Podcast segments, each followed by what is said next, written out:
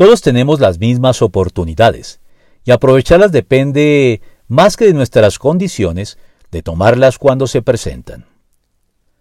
En relación con las oportunidades en la vida, llama la atención un hecho muy significativo que resalta su importancia y suele pasar frecuentemente desapercibido hasta que nos encontramos con el caso de personas muy talentosas y dotadas que a pesar de ello no han alcanzado el éxito que debería hallarse asociado casi naturalmente a estos dones y talentos, mientras que por otra parte observamos que personas no tan talentosas ni dotadas han logrado sin embargo destacarse y darse a conocer, obteniendo así todo el reconocimiento y los beneficios del caso.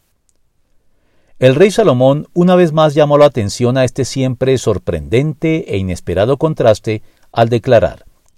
Me fijé que en esta vida la carrera no la ganan los más veloces, ni ganan la batalla los más valientes, que tampoco los sabios tienen que comer, ni los inteligentes abundan en dinero, ni los instruidos gozan de simpatía, sino que a todos les llegan buenos y malos tiempos. Eclesiastés 9:11.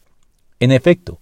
una vez más vemos que el aprovechamiento de las oportunidades tiene más que ver con identificarlas y no dejarlas pasar de largo cuando se presentan que con las habilidades, capacidades y talentos de las personas en sí mismas, que, aunque son por supuesto también algo necesario, con todo ello no son lo más determinante en este asunto.